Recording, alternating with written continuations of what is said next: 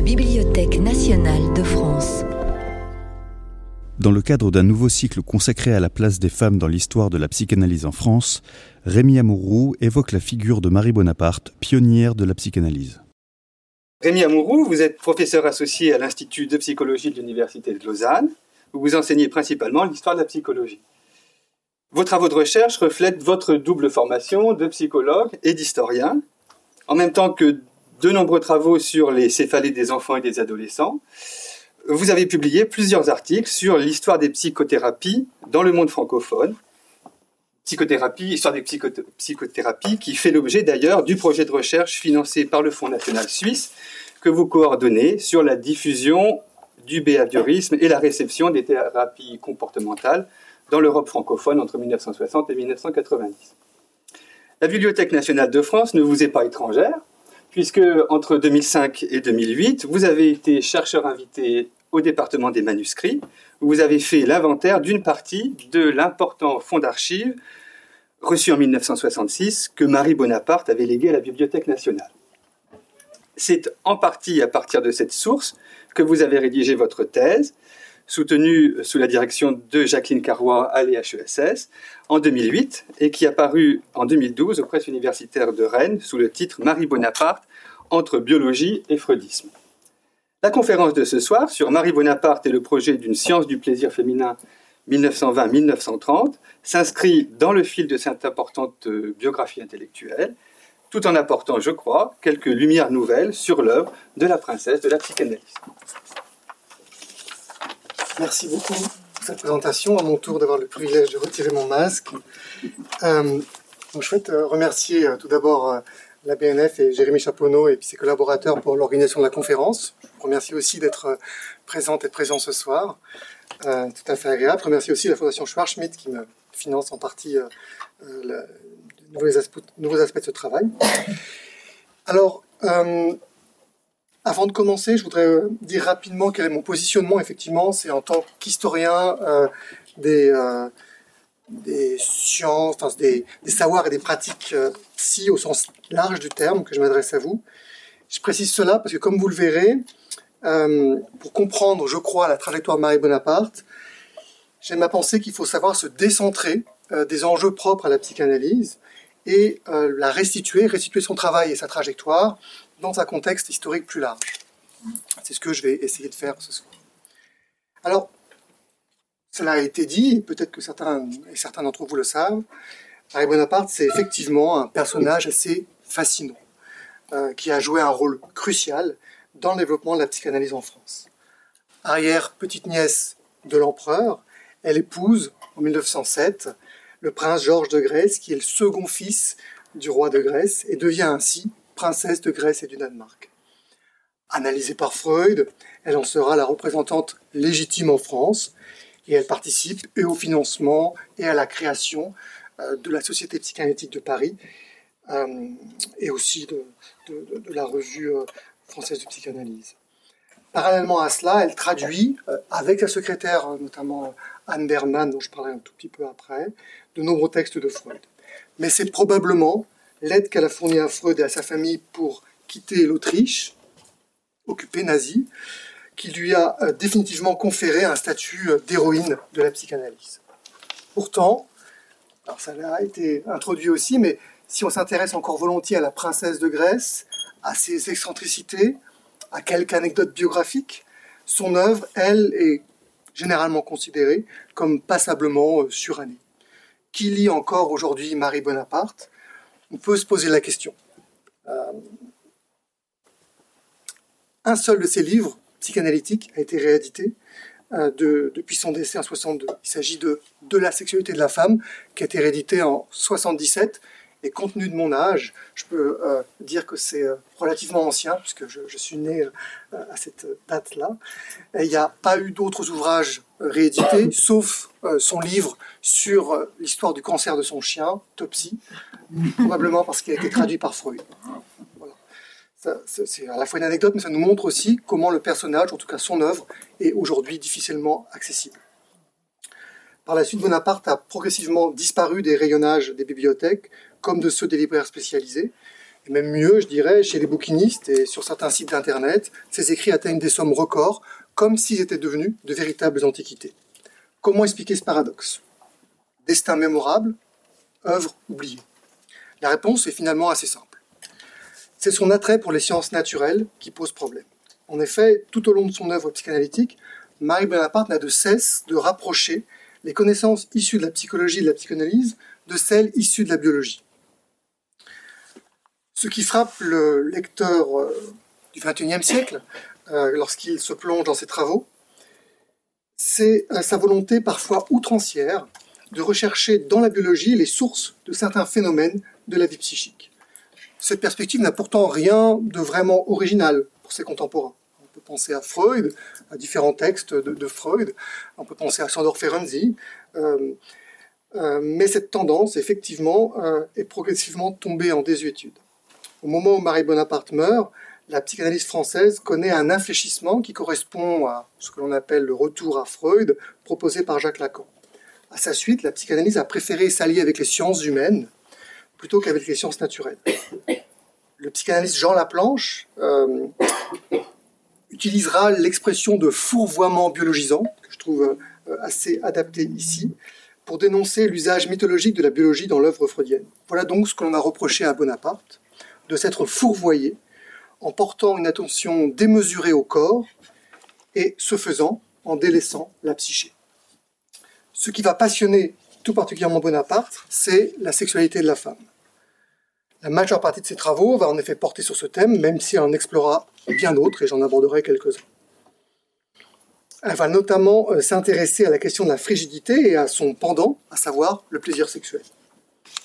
La princesse de Grèce a ainsi signé, euh, dès 1924, avant même qu'elle rencontre Freud, donc, un article sous le pseudonyme de Narjani, où elle propose de comprendre le problème de la frigidité féminine par le biais de l'anatomie.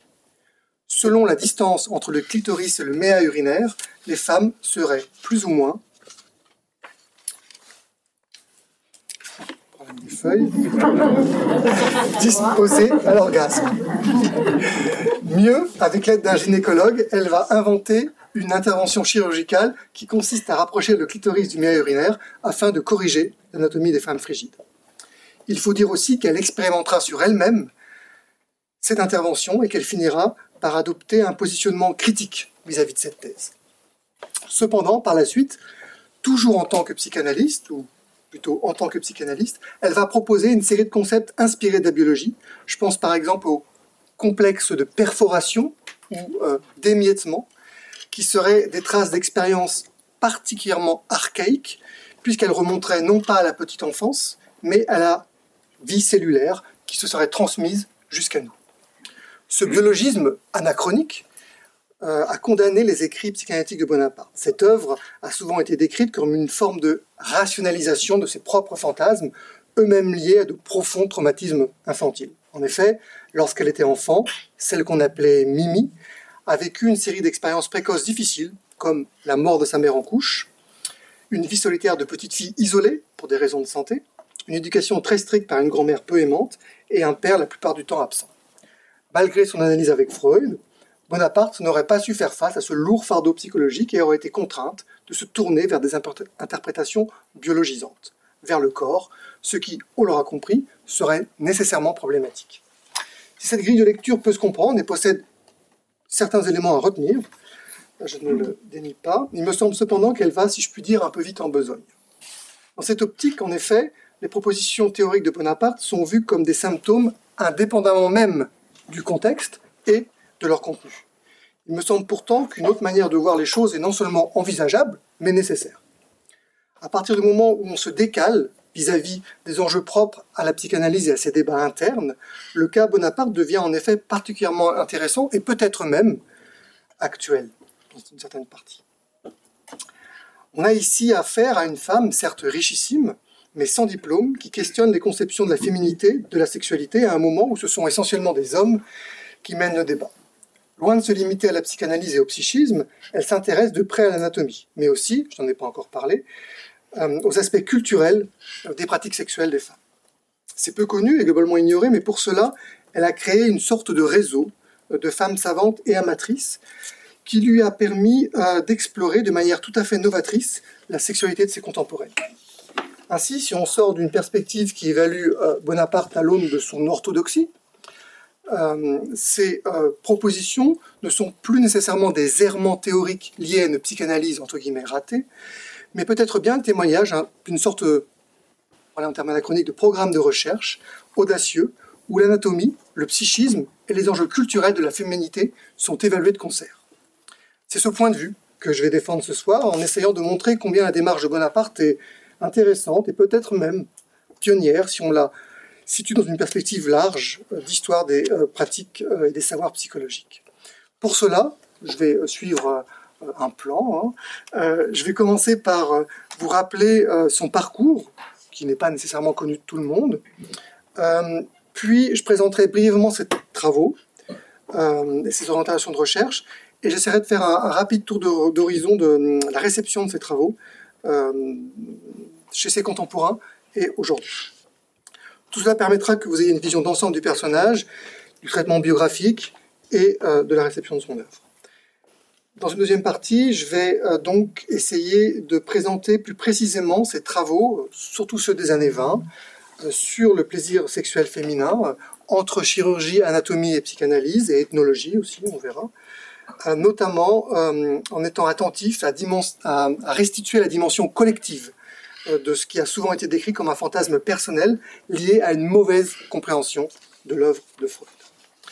Alors, je l'ai dit, on se pose souvent la question de, euh, son rapport, hein, mais c'est l'arrière, avec euh, Napoléon, c'est l'arrière-petite-nièce de l'empereur Napoléon Bonaparte, ce qui, si vous suivez bien, veut dire que son grand-père, son arrière-grand-père, pardon, Lucien Bonaparte, le frère de Napoléon, a, épousé, euh, euh, euh, enfin, pardon, excusez-moi, ce, qui veut dire que donc son grand-père, pardon, Lucien Bonaparte, a épousé en seconde noces Justine Éléonore Rufflin, qu'il appelle Nina. C'est la grand-mère que Marie qualifiait de vraie femme phallique. Nina décida en grande partie la carrière de son fils, Roland, le père de Marie.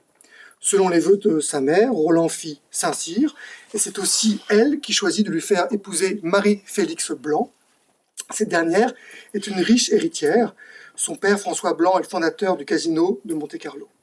Alors qu'elle est enceinte, son mari Roland et sa belle-mère Nina réussirent à faire rédiger à Marie-Félix un testament qui stipulait qu'elle léguait à son époux tout ce que la loi permettait. Moins d'un mois après la naissance de Marie, sa mère décède des suites d'une embolie. Des années plus tard, Mimi, c'est le surnom qu'on donne à la jeune Marie, apprit que selon la rumeur, son père et sa grand-mère aurait supprimé sa mère pour obtenir l'héritage des Blancs plus rapidement.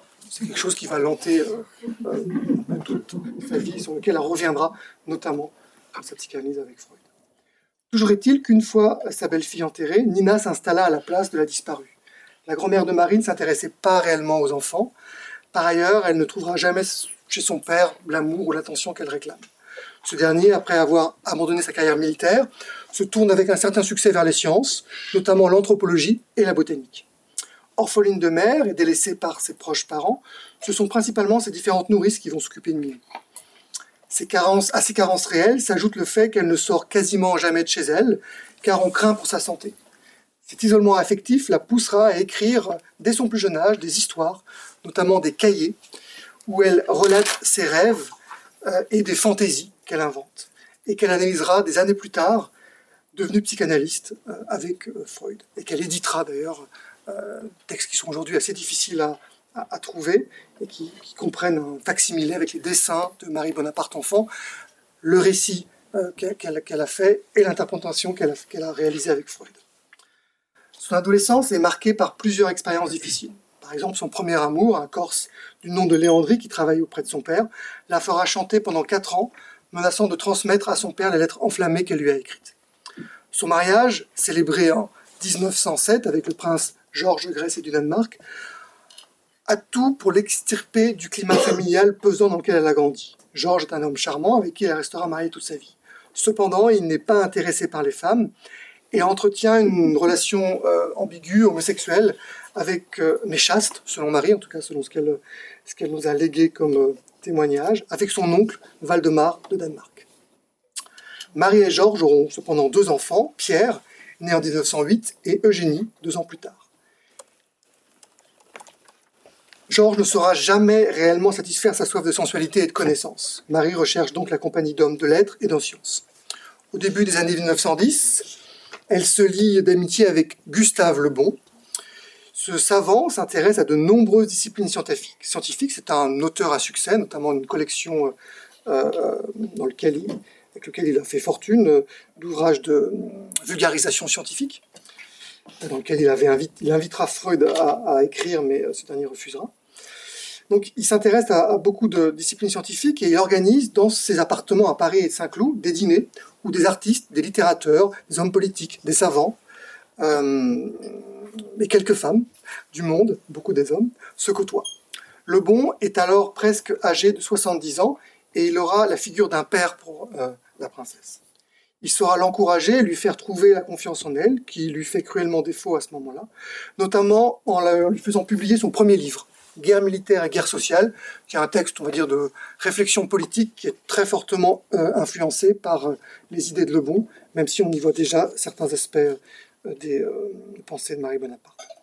Si la relation avec Le Bon reste amicale et intellectuelle, elle aura par ailleurs de nombreux amants, dont Aristide Briand, ou encore celui qui compta le plus dans sa vie amoureuse, à savoir un médecin, Jean Troisier, euh, qui passe une bonne partie de sa carrière à l'Institut Pasteur et dont je vous reparlerai tout à l'heure. Au pied de son père mourant, euh, elle lit la traduction française par Jean Kelevitch de l'introduction à la psychanalyse.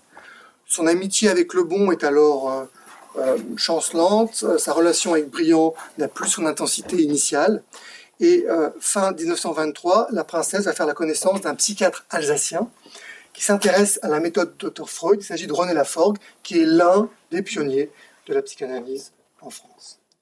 C'est aussi à cette époque qu'elle va s'intéresser euh, euh, et réaliser cette étonnante étude sur laquelle j'ai euh, euh m'apesantir dans une partie de mon exposé. Cette étude écrite sous le pseudonyme de Narjani, dans laquelle elle pense, que, elle pense percer les secrets de la sexualité féminine elle-même persuadée d'être frigide, elle, pense qu'elle a un problème anatomique et tente de le démontrer en interrogeant de nombreuses femmes sur leur sexualité et en mesurant leur anatomie. Elle souhaite aussi essayer euh, la psychanalyse. Elle est intéressée par toutes les nouveautés scientifiques. Elle va aussi s'intéresser beaucoup, par exemple, à la radiumthérapie et expérimentera de nombreux traitements tout à fait variés, euh, tant euh, médicaux que psychologiques.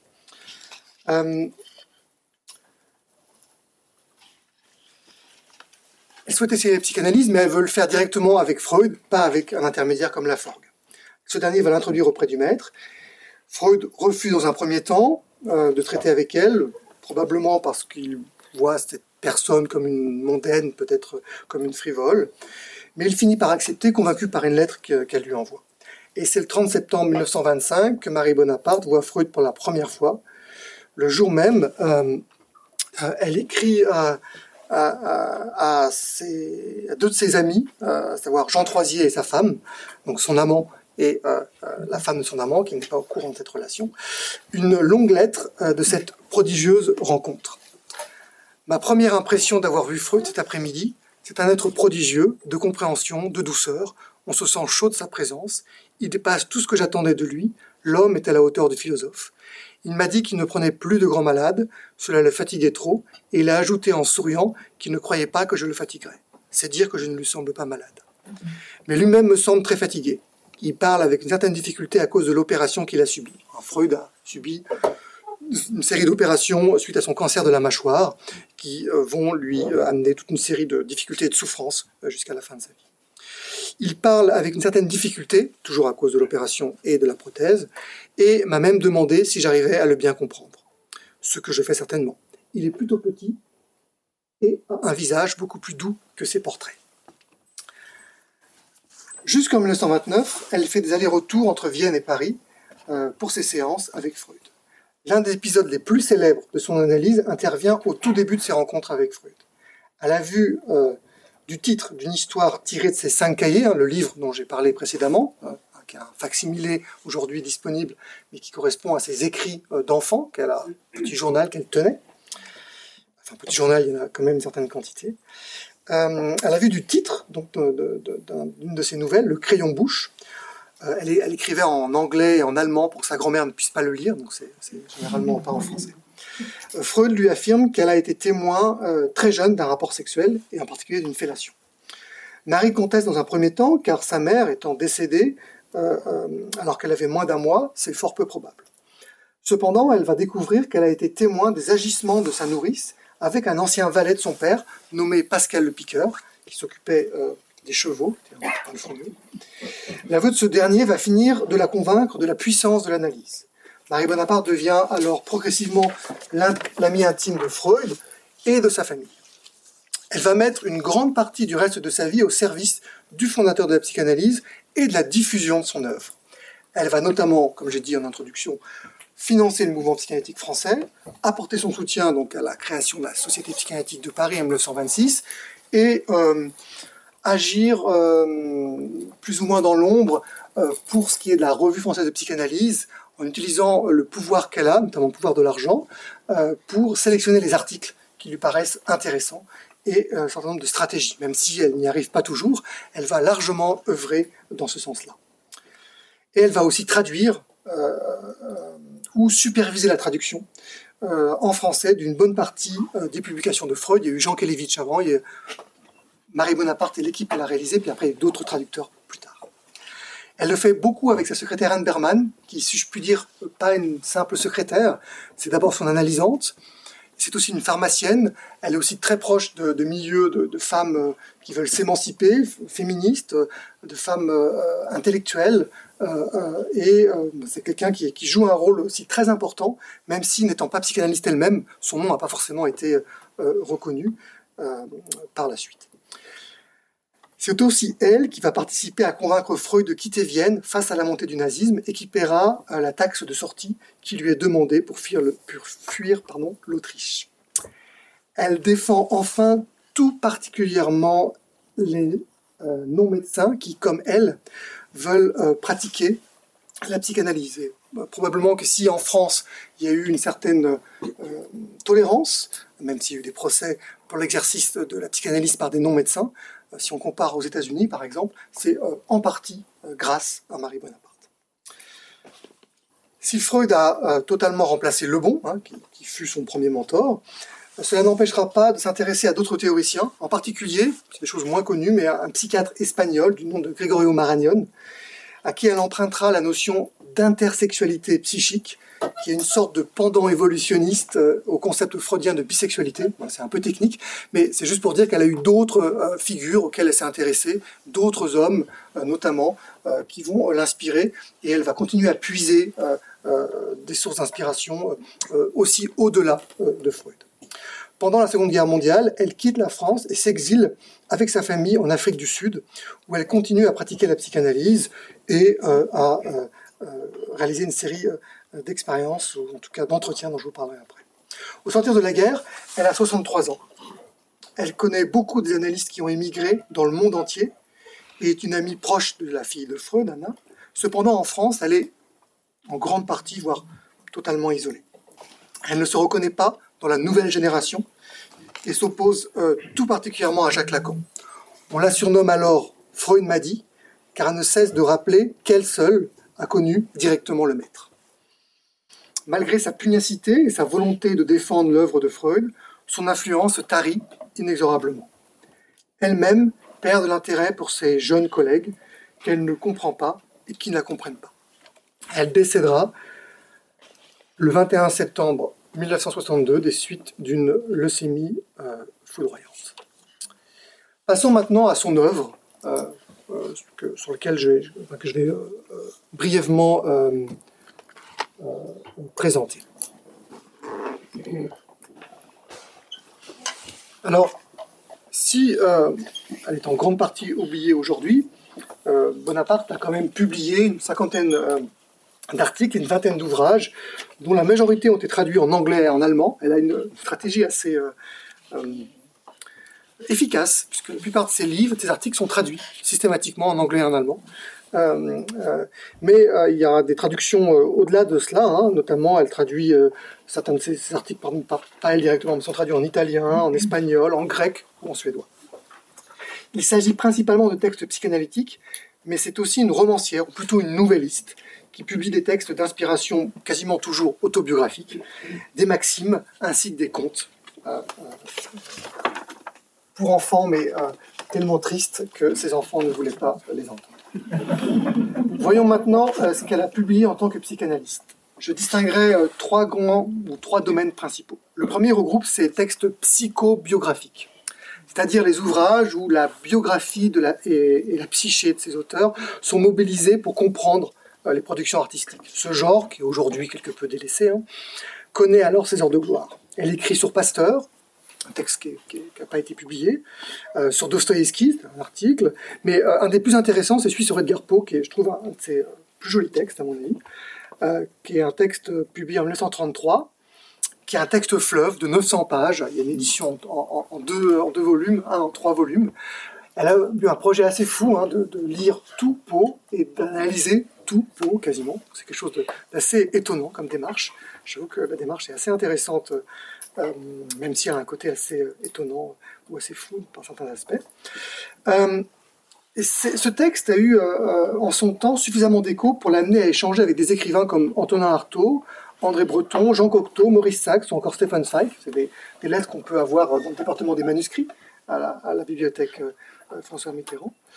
Alors, ces lettres, il faut le dire, ne sont pas certaines sont pour euh, des échanges intellectuels, d'autres sont aussi pour obtenir des opportunités financières, puisqu'on on connaît sa richesse, on connaît aussi sa générosité, et donc on la contacte aussi euh, parce qu'on espère euh, obtenir quelque chose en retour. Cette entrée dans le monde littéraire l'amena même à donner des avis psychanalytiques, notamment l'éditeur de Noël et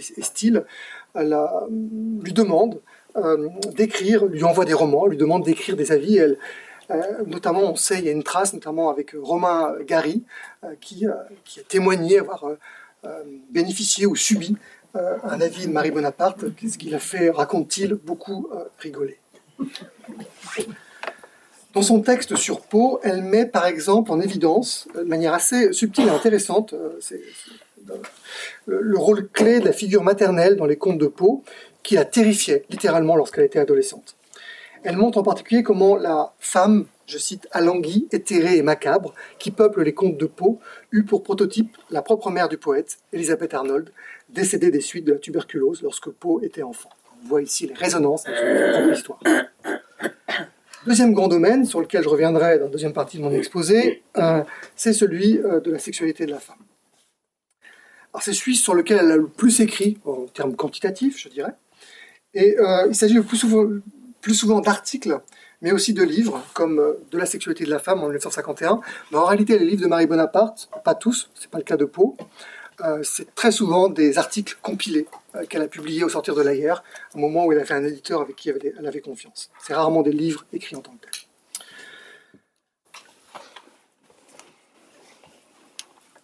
Alors, j'ai déjà parlé qu'elle avait aussi des, travaux préanalytiques, hein, si, euh, celui sur l'anatomie des femmes frigides, mais elle va par la suite reprendre cette question en utilisant les thèses, hein, je l'ai dit euh, rapidement tout à l'heure, du psychiatre Gregorio Maragnone et son concept d'intersexualité, hein, qui est un concept que Maragnone emprunte lui-même à un biologiste qui s'appelle Richard Goldschmidt. Initialement, ce sont des thèses vraiment biologiques, hein, l'intersexualité étant euh, dans la biologie le fait d'avoir des, êtres qui sont ni hommes ni femmes.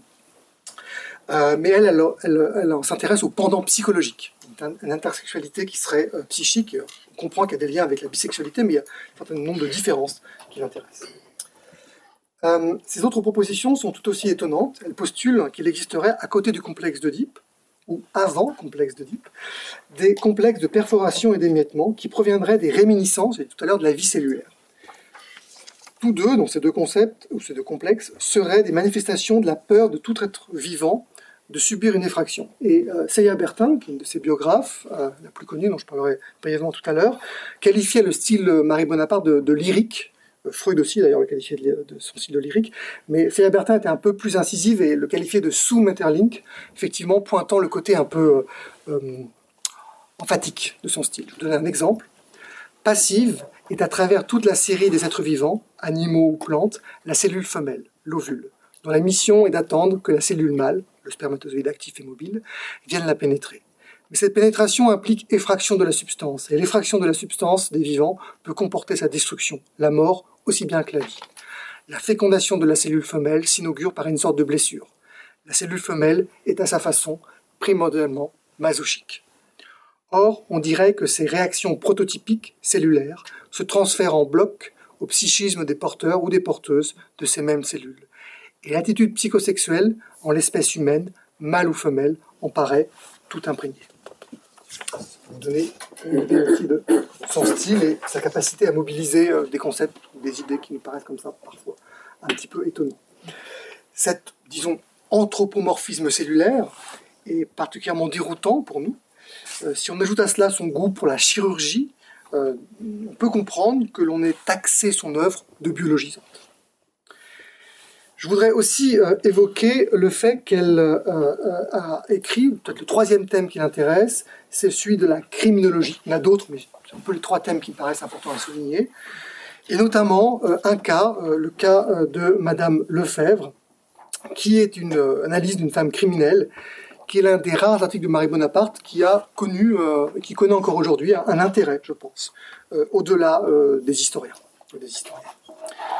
Il y a d'autres textes qui sont intéressants, notamment un texte qui est publié un an après sa mort, qui s'appelle Les faux pas dans la justice, qui, était un peu pour elle un texte très important, qui l'a intéressé les dernières années de sa vie, qu'elle n'a pas pu publier elle-même, c'est pour ça qu'il est publié après sa mort et qui n'a pas été publié en livre, mais sous forme d'article en quatre parties, parce qu'il est assez. Euh, c'est le résultat d'enquête qu'elle a réalisé, euh, parce qu'elle euh, se fait quelquefois journaliste, hein, pour Madame Lefebvre comme pour d'autres cas. Elle n'hésite pas à aller interviewer les criminels, souvent les condamnés à mort, utilisant parfois sa carte de presse ou une fausse carte de presse de, la revue française de psychanalyse pour aller interroger, et notamment deux ans avant sa mort, en 1960, elle va aller aux États-Unis interroger Carol Chessman, qui est alors quelqu'un qui va être condamné, qui va être exécuté à chaise électrique, euh, pour euh, réaliser son enquête, mais aussi pour tenter d'empêcher la sentence. Abordons maintenant la, réception de, son œuvre. et je veux dire quelques mots sur ses biographes. Alors, je l'ai dit, c'est Seya Bertin qui a signé l'ouvrage, je pense, le plus intéressant. Mais il y en a d'autres. Hein. Il, y a, par exemple celui d'Anna Stoughton aux Pays-Bas, assez récemment ou celui plus fantaisiste du danois Sten Christensen. Mais en réalité, c'est surtout euh, la réception de son œuvre scientifique qui m'intéresse, et euh, c'est sur, quoi je vais faire un, petit laïus maintenant. Après sa, mort, comme je l'ai dit en introduction, les thèses de Bonaparte vont se révéler à contre-courant de la psychanalyse, et ce biologisme anachronique va être l'objet de nombreuses interrogations et va susciter des tentatives d'interprétation. Ce qui euh, a, euh, il me semble, d'emblée frappé les commentateurs de ces travaux, c'est le lien puissant qui existe ou qui existerait entre ses écrits théoriques et sa biographie. Ainsi, la plupart de ces écrits, ces exemples cliniques auxquels elle fait référence dans ses travaux, sont des extraits de sa propre analyse. Certes, ce n'est pas en soi une critique. Hein. Il suffit de penser, pour s'en convaincre, à l'interprétation du rêve de Freud, qui est largement constituée d'exemples de sa propre auto-analyse. Mais ce qui spécifierait l'œuvre de la princesse de Grèce, ce serait plus son incapacité à se dégager de sa propre histoire. C'est en tout cas la thèse de Nelly Thompson, une psychanalyste américaine, qui soutient que dans la vie de Marie Bonaparte, comme dans ses écrits théoriques, sur la sexualité féminine en particulier, les thèmes de la perte euh, de la souffrance, de la peur, de la mort, sont liés de manière inéluctable au destin de la femme. La perte de sa mère, quelques jours après sa naissance, sa triste jeunesse, sa terrible adolescence, où elle baigna dans l'isolement et la maladie, ainsi que sa vie de femme, entre guillemets, manquée, l'aurait amenée à s'engluer irrémédiablement pardon, dans son histoire personnelle. Face à ce destin indépassable, la princesse de Grèce aurait trouvé refuge dans des convictions biologisantes. Comment en effet justifier autrement le lot de souffrance dévolu à la femme? La théorie psychanalytique ne lui permettant pas de trouver les réponses à ces questions, elle aurait été amenée à radicaliser les spéculations biologiques de Freud. Dans la même veine, Elisabeth Rodinesco pointe que Marie Bonaparte, avec ses thèses organicistes, évacue la notion même d'inconscient et ne fait pas la différence entre une réflexion conceptuelle et la rationalisation de ses propres fantasmes. Au fond, elle serait certes un personnage extraordinaire, mais son œuvre, elle, serait, pour le dire de manière assez crue, insignifiante. Il est vrai que c'est surtout du personnage dont on se rappelle aujourd'hui. D'ailleurs, sa vie a donné lieu à un film, euh, un téléfilm euh, de Benoît Jacot, Benoît Jacot pardon, en 2003 avec Catherine Deneuve, quand même, dans le rôle de Bonaparte. De même, plus récemment, en 2010, Alix Lemel a publié un, ouvrage de fiction destiné au grand public, intitulé Les 200 clitoris de Marie, Marie Bonaparte, qui a eu un, grand succès. tout cela montre effectivement combien c'est surtout l'incroyable destin de Bonaparte qui a marqué les esprits. Les choses ne sont peut-être pas aussi tranchées, cependant, qu'elles en ont l'air. En effet, depuis le début des années 2000, la découverte, ou plutôt la redécouverte, ou même la re-redécouverte, du clitoris, notamment par l'urologue australienne Hélène O'Connell, a amené un intérêt nouveau pour des travaux comme ceux de Marie Bonaparte. Je pense ici à une série de travaux tout à fait récents euh, de la sociologue Delphine Gardet, euh, de la philosophe Catherine Malabou ou encore de l'historienne Sylvie Chaperon, qui, dans lequel les thèses de Bonaparte sont présentées non plus seulement comme des symptômes, mais aussi comme une contribution, comme des contributions originales, voire même en partie novatrices. De même, des chercheurs dans le domaine de la sexualité, notamment euh, un psychologue euh, évolutionniste euh, comme Kim Wallen, se sont intéressés aux thèses d'assez près, aux thèses de Bonaparte sur le rôle de l'anatomie dans l'orgasme féminin et ont pris au sérieux ce qui a pourtant souvent été tourné en ridicule. Ils ont publié des articles scientifiques, plutôt dans des revues biologiques ou médicales, euh, euh, un article en particulier a été fortement cité et a amené Narjani à avoir une seconde jeunesse, si je puis dire, euh, au début des années 2010.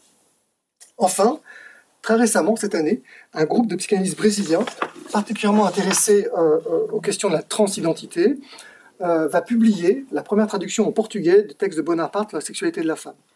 Alors, s'agit-il d'un revirement J'en suis pas certain, pour être honnête.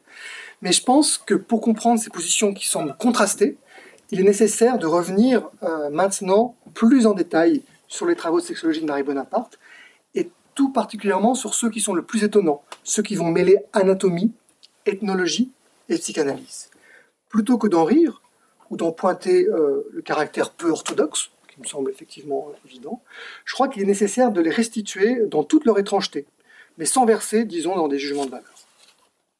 Alors, je propose en quelque sorte d'abord de, revenir sur l'étude dite Narjani, sur ce qui a suivi, puisque c'est à la fois très connu, en tout cas par ceux qui connaissent le nom de Marie Bonaparte, et en même temps, il y a des aspects qui sont euh, euh, soit méconnus, soit euh, tout simplement ignorés, ne serait-ce que par le, texte, par le fait que le texte n'est pas forcément facilement accessible, et parce qu'il n'a pas forcément fait l'objet d'études approfondies. Donc c'est en 1924 que ce texte est publié dans le Bruxelles médical, euh, le titre, hein, euh, Considération sur les causes anatomiques de la frigidité chez la femme, euh, est tout à fait informatif, et il est publié sous un pseudonyme, hein, celui de Narjani. Pour mieux comprendre ces phénomènes, Bonaparte s'est livré à une surprenante étude qui consiste à mesurer les variations du diamètre méatoclitoridien, c'est-à-dire la distance entre le clitoris et le mât urinaire. Ces mesures sont couplées à une série de questions portant sur la sensibilité lors des rapports sexuels, la masturbation, l'âge de la puberté, l'âge du premier coït, le nombre d'enfants, l'âge actuel, la taille des femmes. Tous ces résultats sont notés sous forme de tableaux assortis euh, de planches euh, euh, anatomiques qui assurent au lecteur la rigueur méthodologique de l'auteur. Sa conclusion est relativement simple. 2 cm et demi entre le clitoris et le vagin serait le seuil de la frigidité. Au-delà de cette limite, les réactions voluptueuses, je prends ces mots, seraient difficiles, voire impossibles. Ces femmes, qu'elle nomme téléclitoridiennes, euh, ne pourraient pas éprouver plaisir sexuel car le clitoris serait trop éloigné, téléclitoridien, et ne seraient pas en contact avec le pénis de l'homme lors des rapports sexuels dits. Enfin, notons au passage euh, euh, que tout cela implique hein, euh, nécessairement que le clitoris est l'organe principal du plaisir sexuel. On reviendra là-dessus rapidement. Par ailleurs, tout au long du texte, on est étonné de voir comment Narjani critique, de manière parfois sévère, les travaux de ses contemporains et surtout ceux de Freud. Narjani préfère la définition de la libido du psychiatre allemand Kraft-Ebing à celle trop extensive selon elle de Freud et de l'école de Vienne. Elle lui reproche en particulier d'affirmer que toutes les femmes frigides conservent intacte leur sensibilité clitoridienne. Contrairement à ce que dit Freud, ce serait bien le clitoris et non le vagin qui, pour Narjani, serait l'organe central du plaisir de la femme. Les thèses de Narjani ressemblent à s'y méprendre à celles de son premier mentor, Gustave Le Bon. En effet, celui-ci avait publié un texte, euh, plus de 20 ans avant, intitulé Physiologie de la génération de l'homme et des principaux êtres vivants, dans lequel il soutient que la frigidité de nombreuses femmes provient d'une disposition anatomique vicieuse, ce sont ces mots, qui empêche le clitoris de jouer son rôle érogène, car, je cite, il ne se met pas en rapport avec la verge pendant la copulation. Les propos de Lebon n'ont euh, en eux rien d'extraordinaire. Hein. Euh, au milieu du XIXe siècle, la très grande majorité de ceux qui vont s'intéresser à ce qu'on appellera plus tard la sexologie considèrent que l'organe principal du plaisir chez la femme est le clitoris. Narjani donc être vue comme une héritière des thèses de Lebon. Alors qu'en est-il de la thérapeutique? Pour les frigides psychiques, il y a la psychanalyse qu'elle envisage, et la psychothérapie. Mais euh, que peuvent espérer les téléclitoridiennes La chirurgie semble être la seule voie possible. Selon la distance entre le méa urinaire et le clitoris, Narjani envisage deux types d'interventions, soit la section des ligaments suspenseurs du clitoris, pour les cas les plus légers, et si cela est nécessaire, je cite, une résection cunéiforme du segment postéro-inférieur de la symphyse pubienne, c'est-à-dire une coupe dans le cartilage. Quelques années plus tard, alors qu'elle est en analyse avec Freud, c'est intéressant, elle rencontre le chirurgien et gynécologue Joseph Alban, lui explique son problème de sensibilité sexuelle et l'hypothèse Narjani. Avec lui, elle développe une intervention chirurgicale permettant de rapprocher le clitoris du méa urinaire. Elle subira elle-même à trois reprises cette intervention, en 1927, en 1930 et en 1931, sans atteindre le succès escompté. L'opération fut, euh, semble-t-il, aussi expérimentée sur quelques autres personnes et figure dans le manuel de chirurgie d'Alban, qui fait alors référence en termes de chirurgie gynécologique. Aussi étonnant que ça puisse paraître, les travaux de Narjani semblent avoir été pris au sérieux par ses contemporains et vont même être l'objet de commentaires relativement nombreux. Du côté des médecins, en France, on discute dans la Gazette des hôpitaux ou encore dans le progrès médical. Euh, on fait une recension de ces travaux. Ces hypothèses vont être testées à nouveau, au moins à deux reprises par le gynécologue américain Robert Dickinson en 1930 et par le psychologue Carnel Landis en 1940. Tous deux reprennent les mêmes idées que Narjani, à savoir l'idée que la distance méatoclitoridienne est un moyen d'évaluer la frigidité. Mais c'est surtout chez les psychanalystes que l'intérêt est vif. À Paris, le psychanalyste René Laforgue, qui ne connaît pas encore euh, personnellement Marie Bonaparte, est intrigué. Mais l'article est lui aussi lu ailleurs, notamment par Sandor Ferenczi, qui écrit directement à Freud au sujet, je cite, d'un article non dépourvu d'intérêt qui explique, à l'évidence en partie seulement, des cas de frigidité par l'anatomie. Fin de citation. Ou encore à Londres, où le psychanalyste Douglas Bryan discute de cet article lors d'une séance de la Société britannique avant d'écrire, lui aussi, à Freud à ce sujet. Pourtant, par la suite, Bonaparte va se distancier des thèses de Nargeni. Dans un article de 1933, Les deux frigidités de la femme, donc en tant que psychanalyste cette fois, elle reprend euh, en partie son article pour le critiquer et pour euh, euh, en, proposer une version plus proche peut-être des canons de l'orthodoxie psychanalytique. Entre-temps, elle est devenue psychanalyste, et là où Narjani critiquait Freud et l'accusait de sous-estimer le rôle du clitoris, du clitoris, Bonaparte suit à la lettre la théorie freudienne. Selon cette dernière, chez la petite fille, la zone érogène clitoridienne règne en maître jusqu'à la puberté. C'est à ce moment, là où progressivement le vagin serait investi de cette fonction. C'est à ce moment-là, pardon, que le vagin serait progressivement investi de cette fonction. Le destin du clitoris, organe féminin d'essence masculine, serait de s'effacer et de passer au second plan. Ainsi, Freud compare dans les trois essais euh, sur euh, la théorie sexuelle le rôle du clitoris dans la genèse du plaisir sexuel à, je cite, hein, des copeaux de résineux pour enflammer le bois plus dur. Cet affaiblissement de la sensibilité du clitoris au profit de celle du vagin n'est pas seulement souhaitable, il est indispensable au bon développement de la sexualité féminine. C'est exactement l'inverse de ce que disait Narjani, pour qui le clitoris était l'organe du plaisir sexuel féminin. Reste qu'il y a un point commun entre Narjani et Bonaparte. Les deux s'en remettent à la nature, et donc à l'anatomie. Dans ses mémoires, à la fin de sa vie, Bonaparte semble encore avoir évolué et se montrera à nouveau critique envers Freud, envers la psychanalyse, en soulignant le rôle déterminant du corps. Et je vous propose maintenant d'aller un peu, si je puis dire, dans les coulisses de l'étude Narjani, c'est-à-dire comprendre finalement comment elle a été réalisée et comment les enquêtes qu'a fait Bonaparte, comment elles ont été poursuivies par la suite, toujours dans ces années 20 et 30. Pourquoi aller dans les coulisses? Parce qu'on ne peut pas manquer d'être étonné par le travail de Bonaparte. Où a-t-elle pu effectuer les 200 observations qu'elle revendique? Qui a accepté que cette princesse interroge et mesure ses femmes? Comment s'y est-elle pris techniquement? A-t-elle agi seule ou l'a-t-on aidé Dans les travaux contemporains sur Bonaparte, ces questions ne sont, pour ainsi dire, jamais posées. Son extraordinaire destin, couplé à la bizarrerie de ses thèses, semble opérer une sorte de sidération qui aboutit à une mise à distance radicale de son propos, qui ne peut être dès lors qu'un symptôme. Ce sont bien sûr surtout ces opérations chirurgicales qui nous choquent aujourd'hui. Ce passage à l'acte, euh, quelque peu troublant, il est vrai, est systématiquement mentionné lorsqu'on évoque Marie Bonaparte, en particulier lorsqu'on parle de son intérêt pour la sexualité de la femme. Étonnamment, la vasectomie qu'a subie Freud en 1923 l'est nettement moins. Ce sont pourtant des motifs non moins spéculatifs qui l'ont poussé à suivre les conseils du biologiste Eugène Steiner. La ligature des canaux spermatiques devait en effet lui permettre de mieux lutter contre son cancer. Les deux gestes ne sont probablement pas strictement comparables, mais ils correspondent tous deux à des pratiques qui doivent être contextualisées. Les opérations de Freud et de Bonaparte se déroulent en effet à un moment où l'endocrinologie offre des perspectives révolutionnaires. Alors, qu'en sait-on donc des, coulisses de l'expérimentation de Narjani et des travaux de Bonaparte? La suite Qui est-ce qui a pu aider Bonaparte? Il y a plusieurs pistes qu'on peut avoir. La première, c'est Gustave Le Bon, dont j'ai pas mal parlé déjà, parce qu'il a, euh, euh, des années auparavant, euh, proposé les mêmes thèses que Narjani, mais aussi parce qu'il a effectué des travaux où il s'appuyait sur beaucoup de mesures, lui aussi, du corps, très marquées par l'anthropologie de l'époque. Ces travaux de mesure, lui, il ne s'agissait pas, de mesurer des organes génitaux, il mesurait des crânes pour classer les différentes races, comme le faisaient certains anthropologues.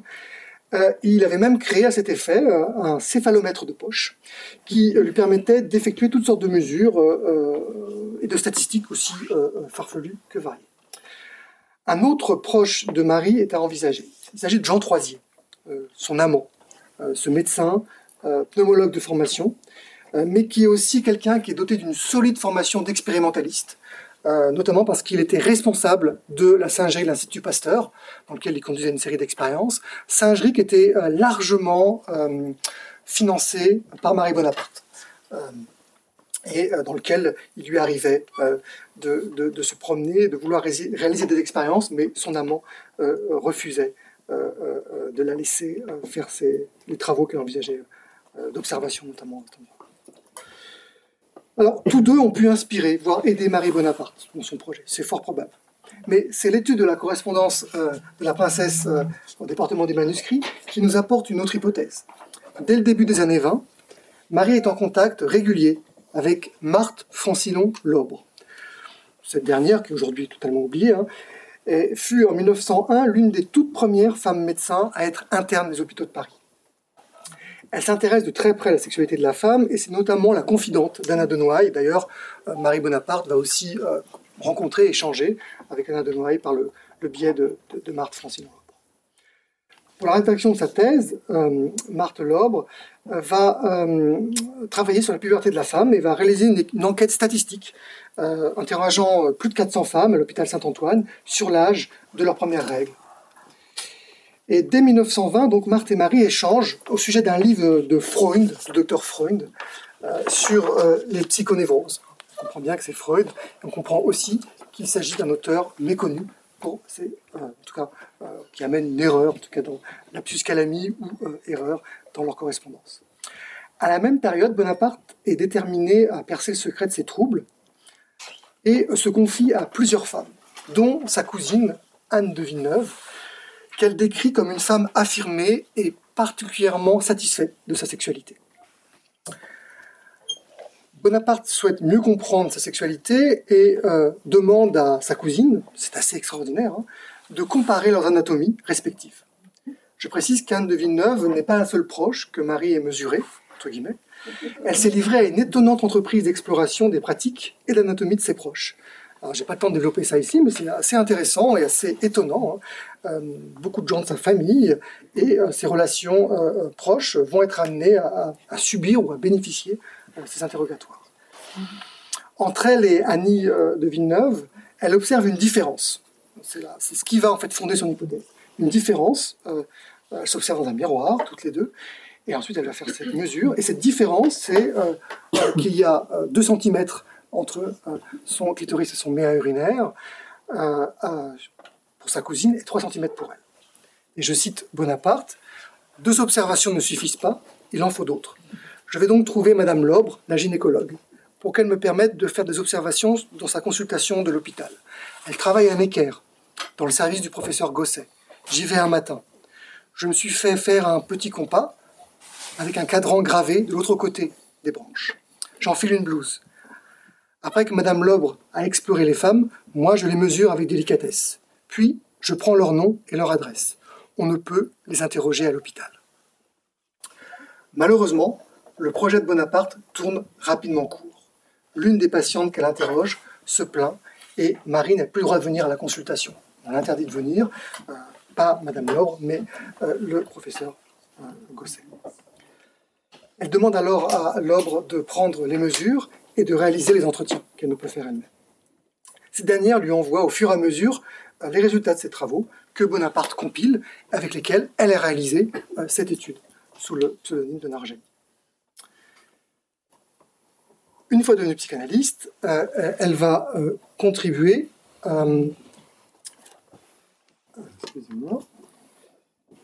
Voilà. Une fois devenue psychanalyste, elle a continué à travailler sur la sexualité de la femme, mais c'est plutôt orienté sur sa dimension psychologique, ou plus précisément métapsychologique. Je pense ici au fameux euh, euh, complexe euh, de perforation, par exemple. Elle n'a cependant, cependant, jamais abandonné son intérêt pour l'anatomie et son rôle dans la vie sexuelle. À Paris, elle va par exemple réaliser des observations et des entretiens dans les années 20, à la fin des années 20, auprès de prostituées dans les locaux de l'Institut prophylactique dirigé euh, par euh, Arthur Verne, euh, qui s'occupait des, personnes qui avaient la syphilis. À Vienne, lors de son analyse, et aussi lors de ses voyages, ou encore en Afrique du Sud, lors de son exil austral, elle fréquente les hôpitaux et les morgues, où elle poursuit ses investigations. Les hôpitaux pour avoir des témoignages de femmes frigides, et les morgues pour faire des observations avec l'idée d'améliorer euh, éventuellement la technique chirurgicale et la finesse des observations anatomiques. Par la suite, elle va aussi s'intéresser à ce qu'elle appelle, ce qu'on appelle alors, les femmes primitives, entre guillemets, c'est-à-dire celles qui n'auraient pas été touchées par la civilisation.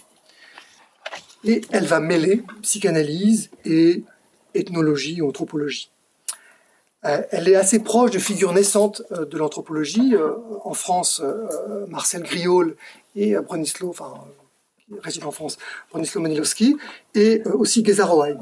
Euh, et elle va financer toute une série d'expéditions en Afrique en demandant et en formant, d'ailleurs c'est intéressant, euh, notamment Geza Roheim va aller auprès de Madame Lobre, se faire former pour apprendre à mesurer, comme le veut Marie Bonaparte, pour qu'elle puisse réaliser des observations auprès de femmes dites primitives.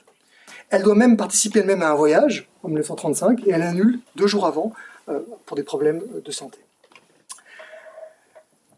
face à une certaine ambivalence de, ces hommes, parce que c'est principalement des hommes qui, conduisent ces expéditions, elle va en fait envoyer une femme, euh, elle, euh, envoyer une femme réaliser des observations. Et c'est intéressant, cette femme, j'en ai déjà parlé, c'est toujours cette Anne de Villeneuve, sa cousine, euh, qui, celle qui était la première à être mesurée, à être comparée à elle. Anne de Villeneuve, donc, elle va se rendre en Somalie en 1935, près de Djibouti. C'est une amatrice, sur sa carte de visite, a écrit décoratrice, mais elle est tout de même membre de la Société des africanistes euh, depuis 1931. Et dans de plusieurs très longues lettres euh, qu'elle envoie à, Marie Bonaparte pendant son voyage, Villeneuve lui expose les différentes observations qu'elle fait euh, pendant son voyage. Elle décrit en particulier, c'est des lettres à la fois intéressantes et assez dures à lire, elles sont aussi au département des manuscrits, la pratique du rituel d'excision et d'infibulation qu'elle a pu observer auprès de jeunes filles. Euh, des descriptions cliniques euh, qui, sont, euh, qui, sont, qui sont assez dures. Et à son retour en France, elle en publiera un article l'article est connu, mais le lien avec Marie Bonaparte est souvent méconnu. L'article est connu parce qu'il s'intitule Études sur une coutume somalie, les femmes cousues, et publié dans la société, journal de société des africanistes. Il est connu parce que c'est probablement l'un des des premières observations par une femme occidentale à pouvoir, qui, qui, a pu assister à ces rituels de mutilation sexuelle à Djibouti. Bonaparte publiera, plusieurs articles euh, qui, sont reproduits dans Psychanalyse et, Biologie, en particulier, mais aussi dans Psychanalyse et Anthropologie, qui sont deux livres, qui sont en réalité des recueils d'articles publiés précédemment, dans lesquels elle euh, s'intéresse, euh, ou elle distingue, c'est assez intéressant, ce qu'elle appelle l'intimidation physique, donc pour elle c'est l'excision, et l'intimidation psychique, c'est la continuation de la masturbation clitoridienne par la morale, qui reste pour elle sans effet sur les femmes et qu'elle désigne, qui reste pardon, sans effet sur les femmes qu'elle désigne comme étant clitoridiennes. C'est-à-dire que ces deux interdictions-là échouent et euh, les systèmes euh, sociaux ou patriarcaux ou les hommes ont essayé différentes stratégies, mais euh, visiblement ça ne marche pas. Et le, message en fait qu'elle en tire est, comme souvent, est assez pessimiste car la psychanalyse, pas plus que la chirurgie et la morale, ne pourrait, selon elle, changer ce que la euh, euh, nature euh, a décidé. Je la cite. Dans le conflit entre la morale et l'instinct humain, l'éducation et la rééducation s'avèrent souvent très puissantes. Je parle ici hein, des problèmes psychologiques, psychiques. Dans le conflit à l'intérieur de l'instinct, entre le mâle et la femelle, qui réside en chacun de nous, la puissance de l'éducation et de la rééducation reste assez minime. Ici, la nature garde le dernier mot. Je vais maintenant euh, conclure euh, mon exposé.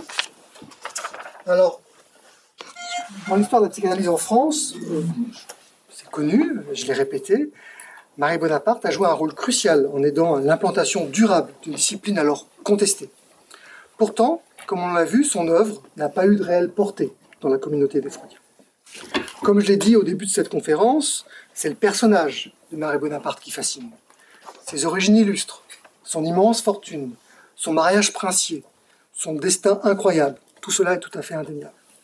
Il me semble cependant qu'il faut dépasser cette fascination. Et pour cela, il est nécessaire de se décentrer par rapport aux enjeux propres euh, à la psychanalyse et replacer la trajectoire de Marie Bonaparte dans un contexte plus large celui d'une femme, certes richissime, mais sans diplôme, qui refuse le statut et le destin qui s'imposent à elle, et qui livre un combat, somme toute courageux, pour la réappropriation de, la réappropriation de son corps pardon, et du corps des femmes, dans un contexte où ce sont les hommes qui ont le dernier mot. Certes, certains aspects de ces conceptions sont fortement ancrés dans une vision normative de la féminité et de la masculinité d'ailleurs. Mais comment aurait-il pu en être autrement? Elle est née à la fin du XIXe siècle et a vécu dans un monde très éloignée d'une autre. Son intérêt conjoint pour le psychisme et le corps des femmes ne peut pas être seulement réduit à un symptôme. Ça l'est peut-être, mais ça n'est pas seulement. Au contraire, il m'apparaît ici qu'on a une manifestation originale, même si parfois maladroite, de cette idée que les femmes doivent se réapproprier leur corps et que pour cela, elles ne peuvent compter que sur elles-mêmes.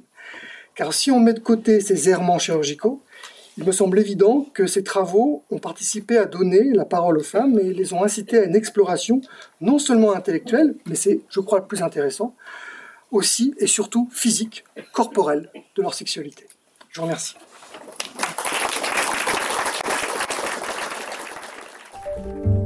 Venez d'écouter un podcast de la Bibliothèque nationale de France. Retrouvez les conférences, rencontres et créations de la BNF sur toutes les plateformes de podcast ainsi que sur le site bnf.fr.